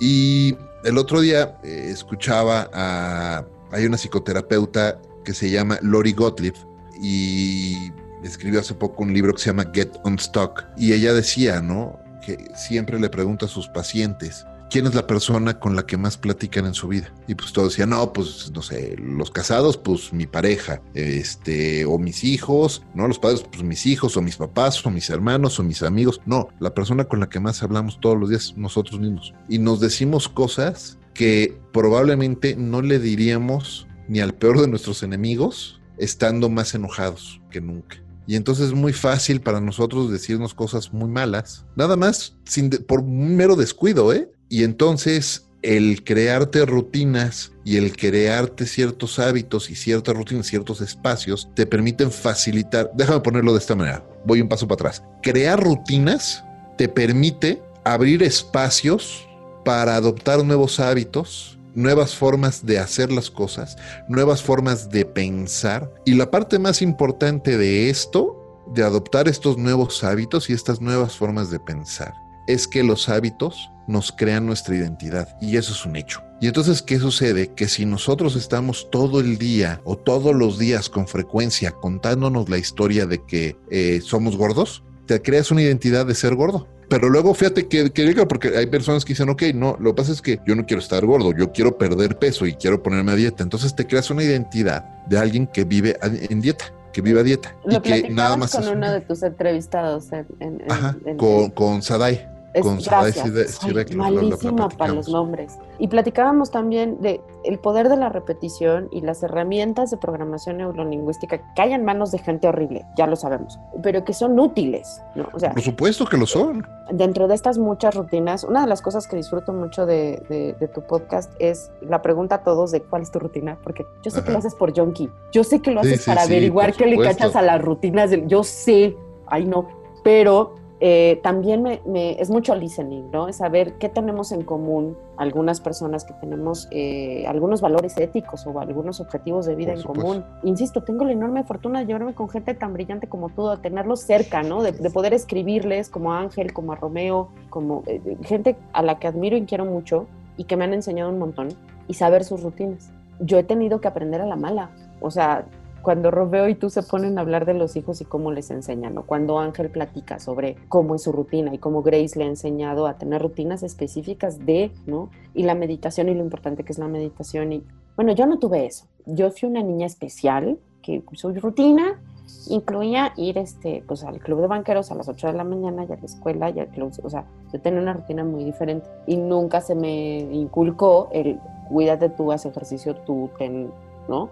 Me ha tomado esta reconstrucción de vida, entender cuáles son mis rutinas y ha sido muy afortunado porque ahora tengo estas herramientas que me ha enseñado el oficio del coaching de chamba, ¿no? De, aprender a usar Google Sheets, de entender que Google Sheets puede ser tu agenda, de que no hay nada más amable en la vida que tener un planner. Que efectivamente los planes se hicieron para que Dios se cague de la risa y uno tiene que hacer reír. Aquel que se le ocurrió inventar las flores de vainilla o el olor del café o la risa de alguien a quien quieres. Yo podré no comprender filosóficamente que la vida tenga valor y me perderé en ese mundo de ideas que son tan poderosas que han hecho que mi distimia sea fuerte y me tenga en este cuadro de trastorno. Pero dame una taza de café, dame un abrazo, déjame rescatar un animal, permíteme abrazar a alguien.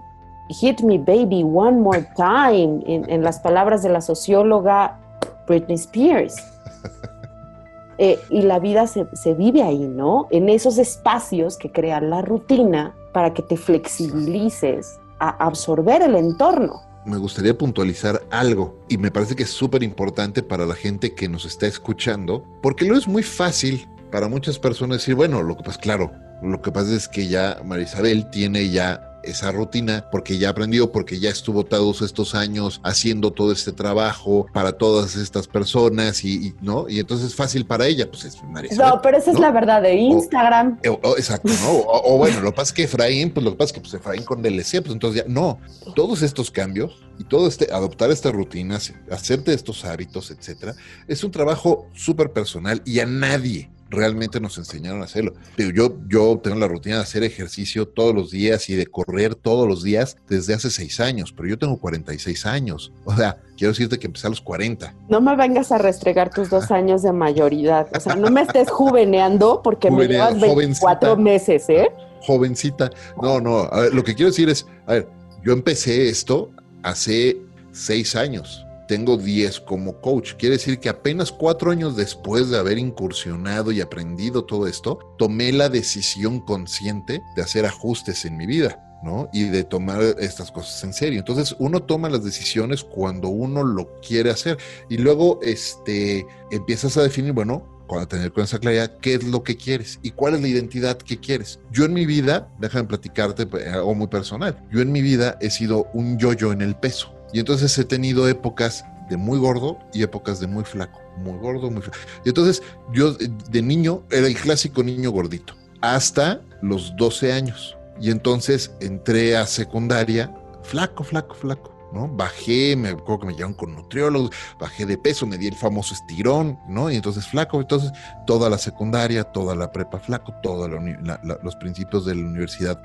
Después, en primer semestre, de comunicación, que fue como mi tercer semestre de la carrera, porque me cambié de carrera, tuve una enfermedad fuerte y entonces estuve como casi un año sin actividad física dura, o sea, haciendo mi vida normal, pero sin actividad física, sin puedo hacer ejercicio. Pero me dijeron, no puedes hacer ejercicio, pero puedes comer lo que quieras. Y entonces imagínate el tamaño. No. Y entonces gané como 20 kilos de sobrepeso. Y eres alto, y eres cuando Entonces pudiste haber asimilado esos kilos como con mucha facilidad, que es lo mismo que me pasó a mí. Totalmente. Cuando me gradué de la universidad, por ahí tengo un momento muy difícil de vida, bajo te platicaba mis cuatro días el otro día, luego platicamos de eso. Bajo, de, bajo de peso, me pongo a, me pongo a dieta después de, de, todo esto y me quito los 20 kilos. Pero ¿qué crees? Al paso de los años ya no gané 20, gané como 22. Me los volví a quitar. Pero luego ya no gané 22, gané 26, me los volví a quitar. Y ya no gané 26, subí 30. Hasta que luego me casé y me los quité y luego los volví a subir. Pero ya no subí 30, subí como 32. Hasta que tomé la decisión hace unos años de que lo que yo quería, yo no quería ser flaco ni quería ser gordo. Lo que yo quiero es ser una persona sana. Y entonces la pregunta es, ¿cuáles son los hábitos y las rutinas de una persona que es saludable? Ah, pues una persona que es saludable cuida sus cuatro niveles de energía. Claro, estudias, lees, ya no, ya no te vas a depender del nutriólogo, del dietista, del, no, empiezas a trabajar, a hacer un trabajo tuyo. Nuevamente, el responsable eres tú. Nosotros somos los únicos responsables de lo que hacemos en nuestra vida. Entonces, la pregunta es, una persona saludable cuida su energía física, su energía emocional, su energía intelectual y su energía espiritual. Entonces, ¿cuáles son las decisiones que toma una persona saludable? En estos cuatro niveles y eso es lo que haces. Y entonces, pues, ¿qué crees? Que desde hace muchos años, pues todos los días trato de comer bien, todos los días hago ejercicio. Eso no quiere decir que no coma pingüinos, papitas y demás. Claro que, que no haya un día en que digas, ¿sabes qué? Che rutina con permiso, bye. Pero tienes algo ya como. A que asirte. Establecido, ¿no? Sí, algo eso, Eso me parece que es pero esas decisiones las toma uno mismo. No, y, sabes qué, por cierto, nada tiene que ver, porque por ahí contaba que tenía, había tenido unos momentos ahí difíciles, nada tiene que ver con grandes crisis en la vida. De repente, como que muchas personas asocian la toma de decisiones de hacer cambios importantes en su vida con el momento de gran crisis o la clásica historia de es que estuve así de morirme y entonces vi mi vida pasar por aquí y ese día decidí que iba a cambiar. Es que we are addicted to drama, nos educó Carlos Olmos. Oye, o sea, somos hijos de Televisa. Somos hijos de Televisa, vimos City, este, lloramos con, con, la mano de Dios, creamos un culto a la mano, o sea, somos dramáticos. Eh, somos dramáticos y además nos gusta que después la promesa del, cuento de hadas, después de una grande blaque, después de una agnórisis, entonces vendrá el, final feliz que, y resuelto y redento nos promete la felicidad eterna, ¿no? Y, mira, pensando en, lo mucho que ofrece crecer profesionalmente y la enorme coincidencia que tiene ser chaborrucos del digital, ando pensando en, he estado yendo, ahora estoy con entrementones de adelante para atrás, o sea, voy de abajo para arriba y así. Estaba oyendo los inicios de Facebook, se me vinieron un montón de recuerdos. Y pienso en, en con qué desesperación se acercan las personas al coaching, a la consultoría en un negocio, ¿no? A, ver, tú eres especialista en esta área de marketing digital, ven y apachurra aquí unas teclas, al coaching de asesórame con todo este plan, este objetivo, a la terapia de, por favor, dime por qué cada vez que veo a mi perrito me acuerdo de mi tío y lloro. Todos esos niveles en donde tenemos que cuidarnos para entendernos estaba pensando en que uno de los momentos más donde la idea suicida ha hablado muy claro, iba yo camino a Facebook, a la oficina nueva, la grande, la que está a, la del Dorito. En el Dorito, ajá. Y estábamos dando ahí el bootcamp y yo no lograba llegar, o sea, me subí al coche, me fui en un Uber el pánico escénico es una cosa que me ha dado desde niña y para contrarrestarlo mi papá me obligó a estudiar oratoria y canto. Entonces me empujo, ¿sabes? Y sé que tengo un compromiso social, me empujo porque ese es mi entrenamiento, esa es mi rutina, ese es mi esfuerzo para combatir el mal, para salir de la comodidad. Me, me obligué a ir, iba yo llorando todo el camino y llegué, di la clase, se me informa años después que nadie se dio cuenta. Me bajé en el puente de Chivatito con mis cosas y le dije al taxista, este, yo camino de aquí ya pretextando el, el tráfico. La intención era otra. Los puentes son lo mío. Llegué un poquito tarde, según yo se me notaba mucho, Nisa María Cuema, quien me acompañaba a dar esa clase, y Ángel Buendía y Alan Vázquez estaban ahí. Me recibieron, preparamos el salón, llegaron los alumnos. Eduardo Salles estaba dando una plática en el salón de junto, porque eran eventos conjuntos. Cuando yo llegué, le dije a Nisa, porque me entran estos delirios y me pongo a veces sí un poquito como psicótica, como que no hago, pues es un estado alterado de conciencia al final. Y llegué y le agarré la mano y le dije, no me puedo suicidar porque no estoy segura de que lo orgánico no tenga conciencia. Entonces Nisa se me quedó viendo, Nisa y yo vivimos juntas un tiempo y estábamos por, ¿sabes? Está acostumbrada a eso. Y me dijo, ¿como las zanahorias? Que sí, ¿qué tal que las zanahorias tienen conciencia? No me puedo suicidar, voy a seguir aquí me va a seguir atormentando estas palabras que se repiten y que se oyen mal, ¿no? Ok, ahorita lo solucionamos, da clase. Y me volteé y me puse a dar clase. Nisa se sale, va con Eduardo Salles y me consigue unas, un sticker de zanahoria. Ese sticker, de ese sticker me agarré tres meses. Creo que lo que hacemos en marketing y en comunicaciones no tenemos idea de dónde va a parar. Y creo que nos merecemos, en una industria que vive un eterno burnout, con tantas palabras inventadas, con tanto acuse del bullshit, con tantos namings de gurús y de planners y de champions y de promesas narcisistas y ególatras de ser exitosos, nos merecemos hablar de salud mental. Totalmente. Nos merecemos recordar que tenemos derecho a tener depresión, tenemos derecho a padecer ansiedad, tenemos derecho a padecer estrés postraumático, tenemos derecho a padecer narcisismo, a padecer síndrome del impostor, tenemos derecho. You gotta fight for your right to break down. Sí, me encanta escuchar eso, sí, totalmente de acuerdo, totalmente de acuerdo con eso y, es en esta industria en particular en la que trabajamos, yo creo que se hace un esfuerzo extra, o muchas personas hacen un esfuerzo extra por mostrarse exitosos y sin problemas, ¿no? Y sin, sin crisis. Es una industria muy humana porque lo que estamos haciendo es que estamos lidiando con emociones y con conceptos y con ideas y eso pues te vuelca muchas ideas también aquí adentro y muchas emociones acá adentro y mucha gente vive tratando de ocultar siempre esa, esa crisis, ¿no? nos hace falta autenticidad para tener engagement. Totalmente. Como industria. Creo que eso nos va a alejar de, los falsos gurús y a quienes nos escuchan y no forman parte de la industria a la que Efra y yo pertenecemos y que nos ha dado tanto, pues les ayudará a entender cómo escoger un coach y cómo escoger un terapeuta y cuándo es importante buscar ayuda, ¿no? Busquen ayuda. Que by the way, todos la necesitamos siempre. Absolutamente. Y, luego las personas que menos parece que la necesitan son los que más la necesitamos. Entonces también hay que buscar siempre siempre esa, esa ayuda y estar conscientes de... Yo, siempre les digo, si no reconocemos que estamos parados en el fango, ¿cómo demonios vamos a salir de él? ¿No? Entonces necesitamos reconocer eso y yo me, acuerdo mucho, este, hace un par de años, eh, estuve en una volcadura de auto. Por fortuna, aquí estoy, ¿no? Entonces no fue tan grave porque aquí estoy, pero me mandaron 72 horas de observación a mi casa por un golpe en la cabeza. Y entonces tuve 72 horas de inevitable reflexión porque no podía trabajar. Fue la primera vez en toda mi carrera que realmente no me conecté, no estuve trabajando, no hice nada más que quedarme quieto y no hacer nada sí me está costando trabajo pensar en ti así, pero está bien, te creo. ¿eh? y, de verdad, te lo puede decir mi esposa, ¿no? La primera vez que en 72 horas no hice absolutamente nada más que descansar y tratar de recuperarme, cuidarme y recuperar esa salud. Y entonces tuve 72 horas de inevitable reflexión sobre mi vida y eso me llegó a, pensar en muchas cosas. ¿Y por qué tengo que ser la primera vez? Porque eso fue hace dos años, tenía yo 44 años cuando eso pasó, fue un accidente aquí en Churubusco, rumbo al aeropuerto, de esas de volcaduras de película que te quedas colgado de cabeza de los cinturones y ya sabes. Sí, porque si uno va a chocar, va a chocar bien. Sí, claro, no. O sea, por Dios. Y eso me llevó a pensar, a recordar cuando estaba yo en esos días de descanso, ¿no? Y por eso te digo que fue la primera vez que lo hice así en paz. Diez años antes, en un viaje de trabajo, me tocó aventarme, yo practicaba tai chi en ese momento y entonces fui a mi clase de tai chi, me golpeé, irónicamente en tai chi, me golpeé la pierna.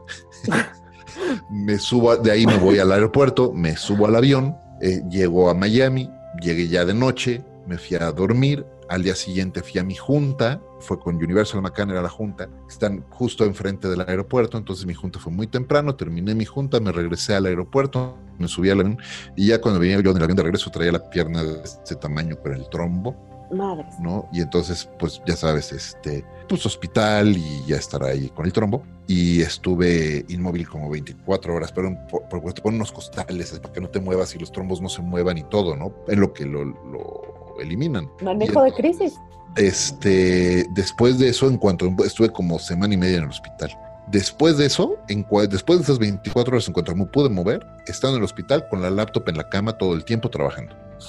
Entonces, por eso digo que después, cuando fue este accidente, fue la primera vez que realmente no, no trabajé en eso. Pero te platico todo esto porque fue solamente después de, de, de, esas 72, no fue en el accidente cuando dije, ah, mi vida tiene que cambiar, no, fue todo, incluso meses después, ¿no? Porque esto fue en octubre, fue un 28 de octubre ese accidente hasta meses después, por ahí de febrero, fue que yo decidí hacer otras cosas. Fue cuando decidí relanzar DLC, cuando decidí retomar el podcast, retomar todo esto. Y son decisiones que toma uno con la historia, atendiendo las ideas aquí adentro, atendiendo las emociones aquí adentro y entendiendo las historias que te estás contando. Y eso no sucede en el momento de crisis absoluta, sino con reflexión. Y es cuando necesitas ir y tomar terapia y buscar ayuda. Y esa es la ayuda que te, valga la redundancia, te ayuda a tomar esas decisiones y a salir adelante.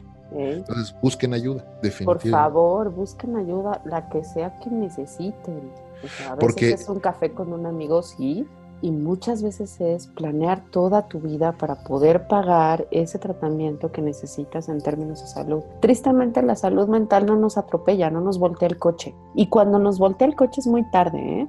O sea, espero, hay gente que sé que escucha este podcast que ha ido como yo al Nacional de Psiquiatría en una crisis o emergencias y que le han pedido que se hospitalice y que como yo pues no se ha podido hospitalizar. Eso es lo que yo llamo el topping de la pizza, o sea, es cuando ya el trauma ha ramificado a la orilla de la vasija, ¿no? Cuando el trauma ya tiene un hoyo esa pizza desde el principio. Y se puede, y se puede vivir con hoyos. La cosa es que tienes que pedir ayuda siempre. Hay que aprender a pedir ayuda. Todos tenemos hoyos y todos somos expertos en tener hoyos. Lo, lo, lo, que significa ser coach, lo que significa ser gurú, lo que significa ser experto, gurú en el sentido estricto de religioso de ser gurú, lo que significa ser coach en el sentido de asesor que va de un punto A al punto B, lo que significa ser amigo, que es ese cómplice que te acompaña en la vida, lo que significa ser socio, lo que significa ser relación maestro-alumno, lo que significa ser mentor. Todos esos momentos de ayuda somos o en un momento quien lo recibe o un momento quien lo da. Así que todos somos expertos en fallar. Lo digo todo el tiempo que puedo en el Leperbook, en cualquier contenido que puedo, porque me lo enseñó Eduardo Navarrete, un jefe adorable que tuve. Me decía siempre, Mary, se notan los errores, acuérdate se notan los errores. Y hay que estar orgulloso de los errores, bien orgulloso de los errores, tan orgulloso como de los premios, más orgulloso que de los premios. Los errores construyeron los premios. Si la vives para contar es porque, miren, yo voy a poner de ejemplo, no sé, intentando en algún momento acabar este episodio interminable que es como el Ulises de James Joyce, no importa, no importa, ojalá sea así exitoso. No me acuerdo cómo conocí a Efra, pero sí entiendo qué pasó en esas fechas y sí entiendo qué pasó en esos años. Y en ese año es lógico que no me acordara de nada. Me acordé en qué consistió el trauma, me separé, me atropellaron, me enfermé, estuve en cama cuatro meses, se murieron dos de mis gatos, no fue un año bonito. ¿Cómo carajos te vas a acordar cuando tu sistema de memoria está comprometido por otras razones, ¿no? Traumáticas, neurológicas, lo que sea que mi diagnóstico tenga. Pero me acuerdo de la sonrisa. Me acuerdo de ver su sonrisa en un momento en el que yo necesitaba aire, que me sentía rodeada de gente que no me escuchaba, que no, no estaba poniéndome atención y que me exigía hablar en una situación confusa y tóxica.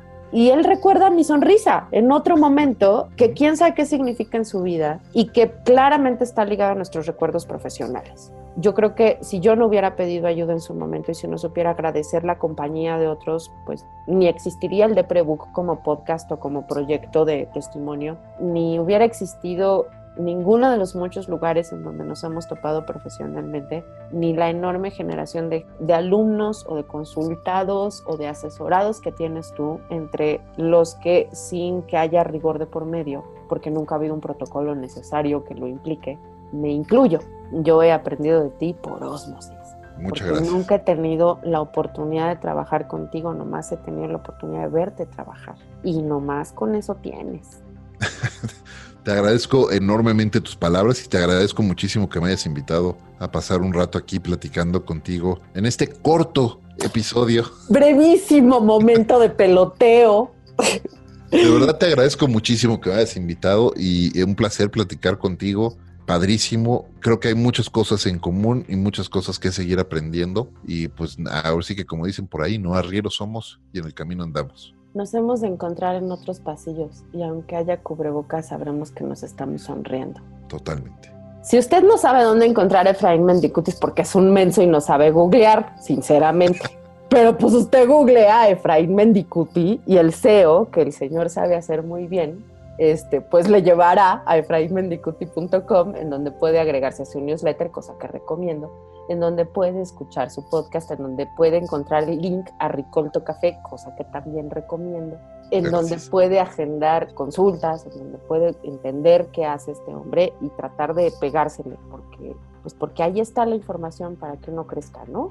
Muchísimas gracias, de verdad, muchas, muchas gracias. Escuchen, por favor, entre mentores todos los lunes, please. O sea, escúchenlo. O sea, es, una de las cosas más bonitas que le puede pasar a su mañana en el espíritu de traer un poco de, de tu podcast acá y que tú siempre preguntas eso en tu podcast cuáles son tus hábitos, los hábitos en los que jamás, los que no concesionas. En ya nos contaste tus mañanas. Eh, ¿Cuál así? A ver, pérese ahí, no se meta ese, no me lo mueva. Pues mira, te puedo decir que durante muchos años me he entrenado y me he enseñado a que la primer palabra que conscientemente pasa por mi mente, antes era la primera palabra que decía mi boca, hoy es la primera palabra que pienso todos los días, es gracias he aprendido a ser tremendamente agradecido con la vida. He tenido muchas oportunidades de hacer cosas y la vida me ha permitido hacer muchas cosas y me han dado mis boletos extras de vidas extras y entonces estoy profundamente agradecido con eso. Y entonces la primera palabra que digo todos los días es gracias. Y no lo digo de gratis, ¿eh? de verdad tengo una lista muy consciente de las cosas por las que estoy profundamente agradecido en la vida.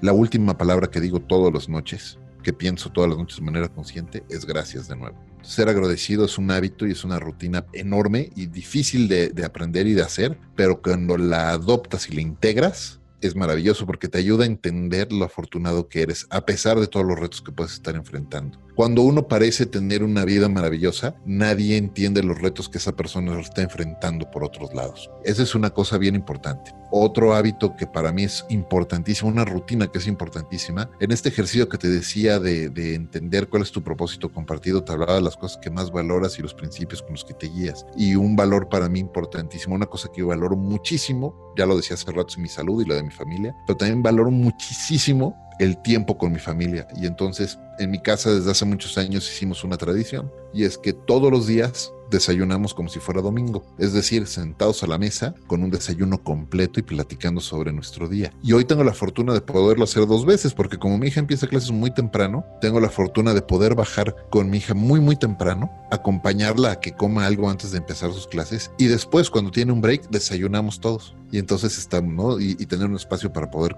compartir con mi esposa y estar un rato con ella es algo que me parece linings de la pandemia, los silver linings. Total, bueno, ahora la maravilla es que además podemos comer. Llevo, imagínate qué afortunado soy que llevo ocho meses desayunando, comiendo y cenando todos los días con mi hija y con mi esposa.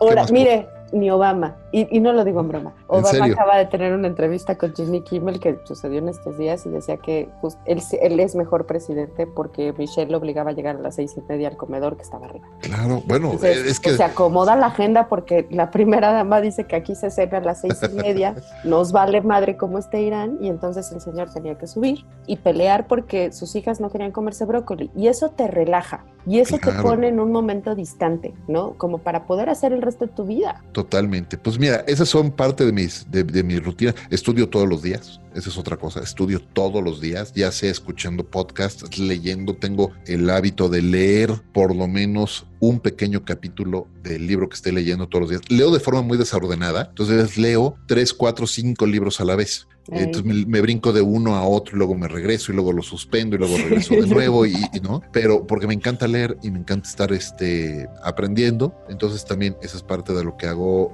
pues todos los días, además del ejercicio que ya te contaba, y manejo mis días a través de, de esa metodología que ya te contaba, que son los grandes tres, y que yo espero poder compartir con ustedes próximamente el libro de los grandes tres, pero eso ya será otra historia que ya te contaré. ¡Ay, una vez quiero! Quiero, ¿qué hago? ¿Qué hago? ¿Qué hago para ver ese manuscrito? ¡Llévate ¡Ah! Ok, bueno, este no, no voy a chantajear a, a, Efraín poniéndole este pausa a este podcast porque tengo que darle para que me deje leer ese manuscrito. Los quiero mucho. Pueden este, oír este podcast en el www.endeprebook.com. Este, pues, sigan a Efra, sigan a Efra, sigan a Efra, sigan a Efra. Muchas gracias por estar aquí. Muchas Muchísimas gracias a ti. Por estar aquí, Efra. No sabes la enorme luz que le has traído a mi año pandémico. Muchas, muchas, muchas gracias. Y a ti que nos estás escuchando, como siempre te lo digo, si estás escuchando esto, muchas, muchas gracias. Yo soy María Isabel Mota, a mí me puedes encontrar en arroba María Isabel Mota, en cualquier lado. Hay que te conteste, pues sí, ya dependerá de qué podcast esté grabando yo, ¿verdad? Y puedes encontrar el de Prebook y te contestamos ahí Valeria, eh, o yo, en arroba el